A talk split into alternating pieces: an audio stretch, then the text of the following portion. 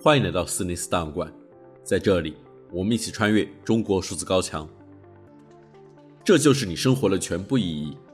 从森林中选出一片最特别的树叶，作为一滴水落进平静的油锅，成为那个浓烟滚滚的时刻。因为收割了夜晚，就变成火炬，你举起了真正的自己。作为一个人，落进荒诞的生活，成为那个一无所有的时刻。这就是你消失的全部意义。从城墙中凿开一块最坚硬的砖，作为一盆凉水泼在火山内部，成为暴风雨的第一个音符。刚才大家听到的是一首诗，名叫《那个时刻》，来自微信公众号“不从”，目前已经被删除。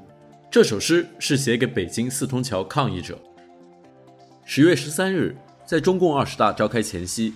北京市海淀区北三环西路四通桥一处高架上惊现抗议标语，两条白底红字的巨型横幅相隔着四通桥的蓝色指示牌悬挂着展开。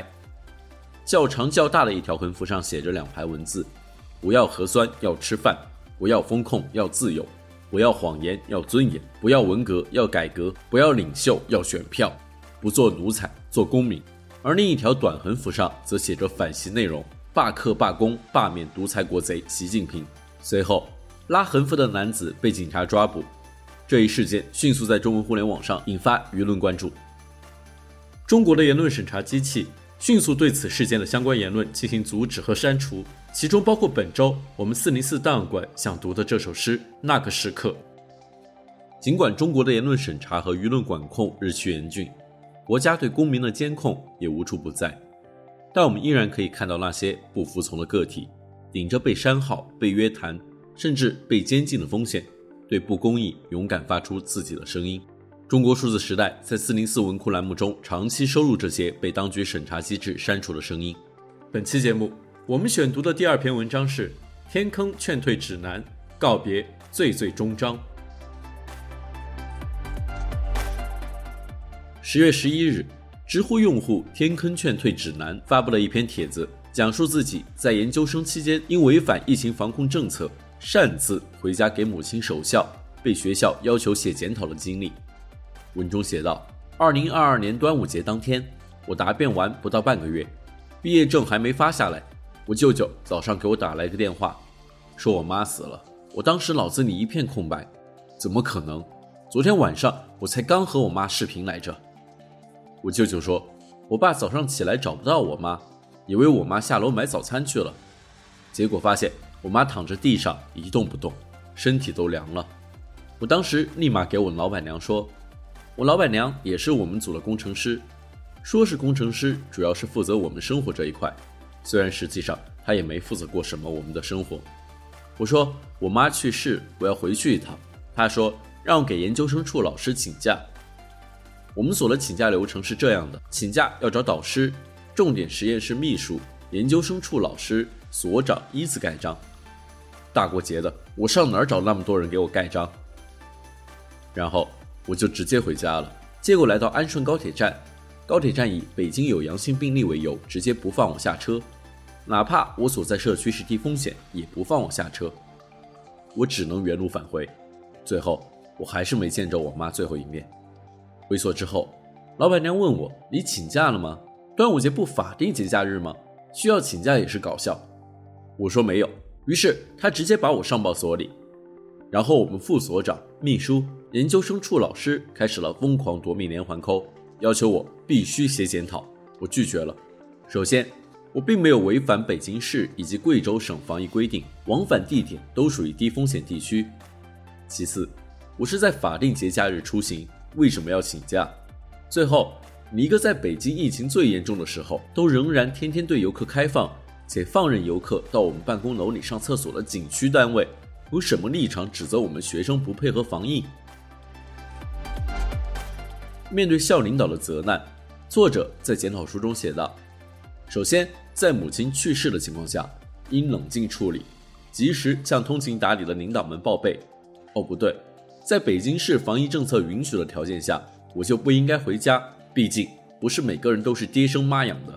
最后检讨一下当年真是脑子里进了屎来了这么个鬼地方。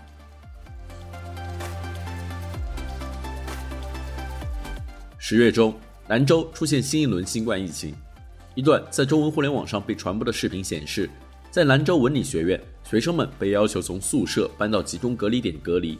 随后微信公众号仅以通报为准，发布了一篇名为《兰州文理学院沉默中的疫情之困》的文章。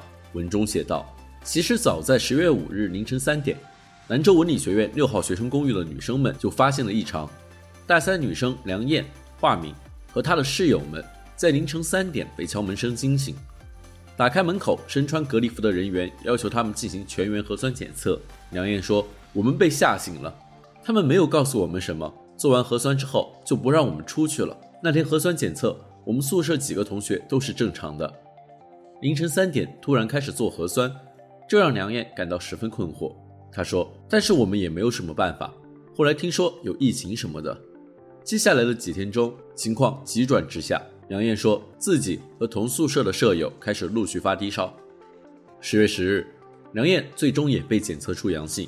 他说自己从学校被拉到了兰州安宁区的隔离点，在头天晚上因为全身酸痛并且发烧，他曾经向隔离酒店的负责人员索要过退烧药物和止痛药，但并没有得到回应。兰州文理学院曾有学生在微博发声求助，但均淹没在了茫茫的信息迷雾之中。在微博“兰州文理学院超级话题”下，不少博主和网友均在讨论兰州文理学院的疫情现状，但1.1亿的阅读量似乎并未能在网络上泛起一丝浪花。梁艳也好奇，她说：“为什么我在社交平台发的东西好像都被限了流？我想花钱推广，但告诉我作品违规。”以上是本期选读的三篇四零四文章。文章全文见中国数字时代网站。这些作品版权归原作者所有。中国数字时代仅对原作进行存档，以对抗中国的网络审查。中国数字时代 CDT 致力于记录和传播中文互联网上被审查的信息，以及人们与审查对抗的努力。欢迎大家通过电报 Telegram 平台向我们投稿，为记录和对抗中国网络审查做出你的贡献。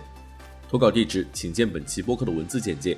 阅读更多内容，请访问我们的网站。cdt.media